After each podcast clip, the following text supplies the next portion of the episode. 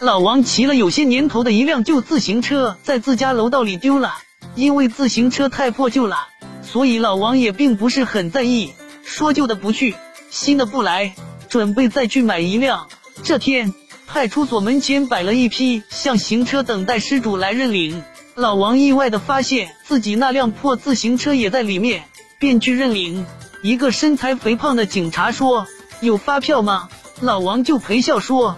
那车子骑了好些年了，发票早没影了。胖警察说：“那你有证明吗？”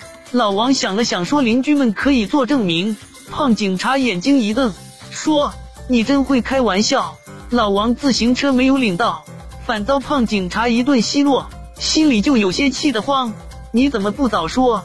事隔半个月，老王的侄子是公安局副局长，听了老王的遭遇后哈哈大笑，用手机给那个派出所的所长打了个电话。低语了几句。